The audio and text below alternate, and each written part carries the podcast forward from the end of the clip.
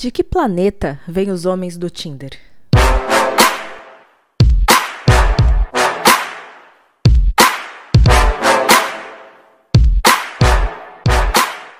Tá dando.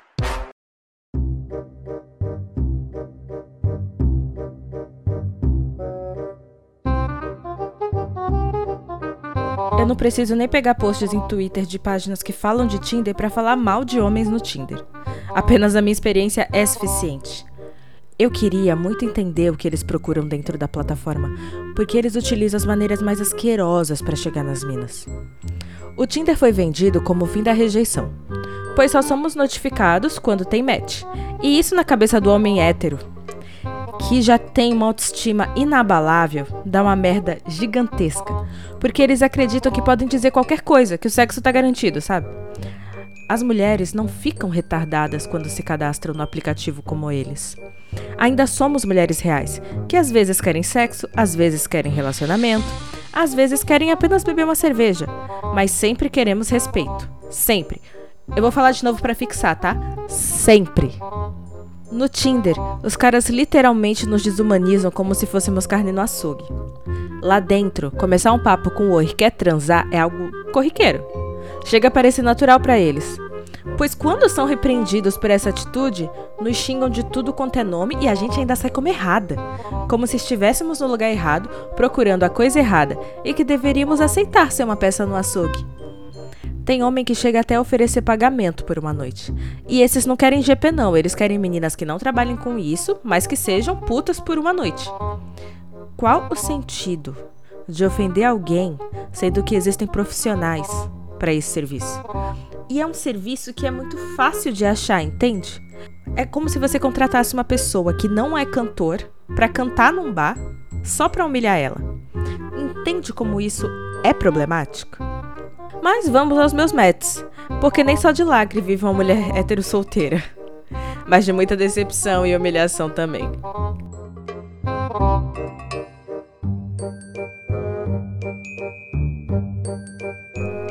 Eu vou começar pelo Tony Stark. E não fui eu que dei esse apelido para ele. Esse é o nome que tava no perfil do Tinder, eu juro. Ele se apresentou como um caiçara que mora no Rio, que estava passando o ano novo aqui em Santos, e que estava dentro de um relacionamento aberto e até aí tudo bem. Começamos a nos conhecer. Aliás, começamos a me conhecer, né? Porque homem dificilmente fala dele mesmo. E ele disse que estava apaixonado pela minha história. Enquanto eu falava do meu término recente, e eu falava com muito sentimento até porque estava muito recente, ele me mandou uma pergunta assim, do nada, do nada. Você é mais submissa ou mais mandona? Eu fiquei confusa, né? Procurando onde que apareceu a brecha no, ass no assunto, assim, para essa pergunta. Mas não cortei o papo, eu só ignorei e continuei falando no meu gancho ali do que eu tava falando. Aí depois ele me lança essa, no geral. Você é mais putinha ou mandona? E eu nem respondi a primeira pergunta, por que, que ele tá fazendo a segunda? Porque ele tá me chamando de putinha. Aí eu repreendi ele, e aí ele respondeu: Desculpa, são termos que eu uso normalmente e naturalizei. Quem tem isso naturalizado? Alguém realmente chama desconhecidas de putinha no dia a dia, gente? O que, que tá acontecendo, gente?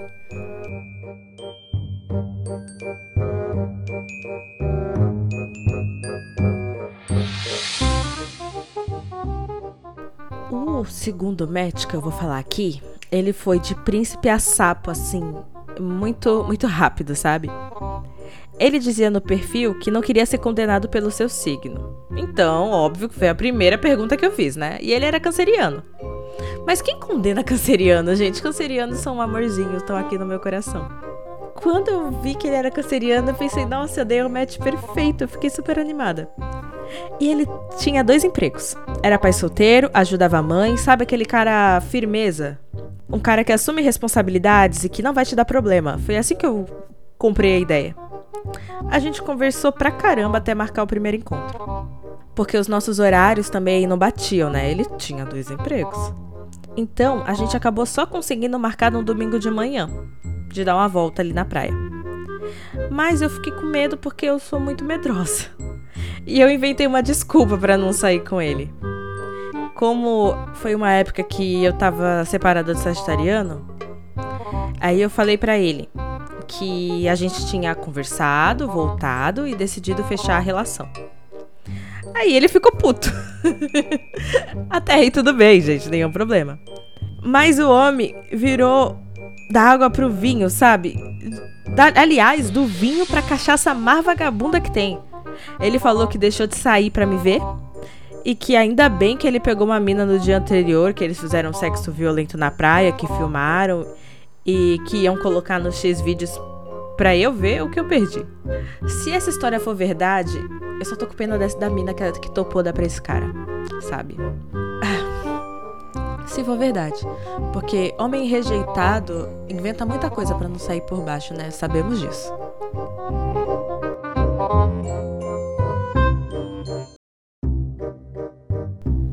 Aí eu dei match com um típico hétero top, sabe? Um cara muito padrãozinho. Claro que isso não podia dar coisa boa, né? Aí a gente começou o papo com idade, trabalho, básico. Aí ele perguntou se eu gosto de beber normal e falou que queria vir aqui em casa beber enquanto eu mamava ele. Donada, donada. Gente, isso foi tipo realmente naquele papo inicial de idade, cidade e trabalho, sabe? Foi naquele papo inicial ali. Aí eu só ignorei ele, tá ligado? Gente, sério. Eu não sei o que acontece. E aí, chegou no Boy Mil e Uma Utilidades. Esse é muito recente. Tá. A gente, conversou uma, a gente começou numa conversa muito bacana. Ele desenhava, cozinhava, era massoterapeuta, tudo de bom, né? Até agora só vantagens. E tava super disponível para sair comigo. A gente até marcou. E ele fez uma música pra mim. Será que eu ainda tenho a música que ele fez pra mim? Deixa eu ver, gente. Ah, é, é muito bom, é muito bom.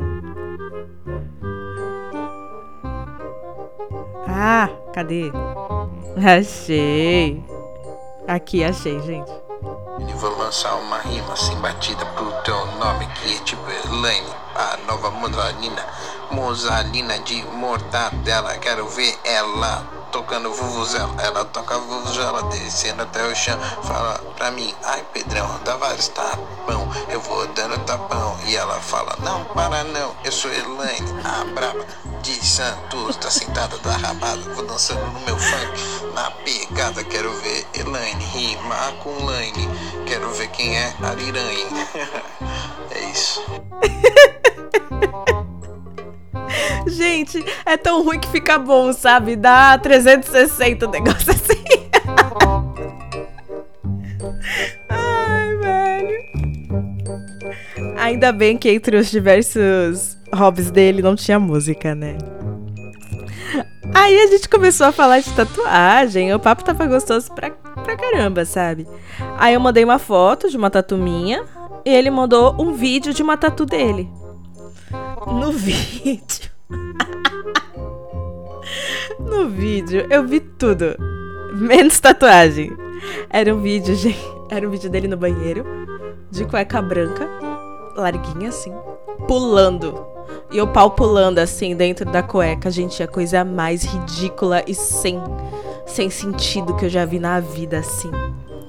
Sério, foi ofensivo. Eu tô rindo agora, né? Mas na hora que eu recebi, foi muito ofensivo e muito broxante. E. eu demorei para responder, inclusive, porque eu fui processar, né, essa informação. Aí eu respondi. Eu senti algo com T, mas não foi tesão. E foi uma piada, entendeu? Porque a gente tava trocando piadas, então foi uma piada. E nessa hora eu já tinha processado a ofensa e eu já tava. Eu já tava não querendo jogar o match fora. Eu não acho que, apesar de ter sido uma situação chata, como ele tava sendo um cara legal, eu não precisava jogar esse match fora. Eu fui escrota, fui. Mas eu também fui escrota à altura da escrotidão dele. Chumbo trocado não dói. E, porra, quem é que manda um pau murcho, sabe? Você não pode mandar um pau murcho sem ser uma piada. Então eu encarei como uma piada. Mas ele ficou muito ofendido e me bloqueou. E Esses foram os meus matches recentes e escrotos que eu trouxe para dividir com vocês. E agora eu quero saber os matches escrotos de vocês, meninas. E meninos também, se vocês tiverem matches escrotos. Ou meninas que dão matches com meninas e tem matches de meninas escrotos, sabe? Eu não conheço muita história de menina escrota, me manda que eu. Eu vou ficar muito interessada, de verdade. Não, não é possível que só eu passe por isso. Sério.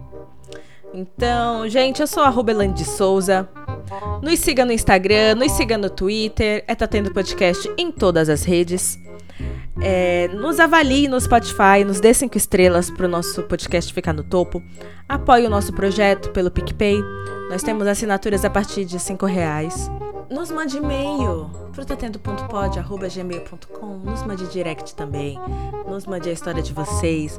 Nos mande indicação de parceria pra gente trazer pessoas diferentes para gravar com a gente. E é isso, gente. Beijo e até a próxima.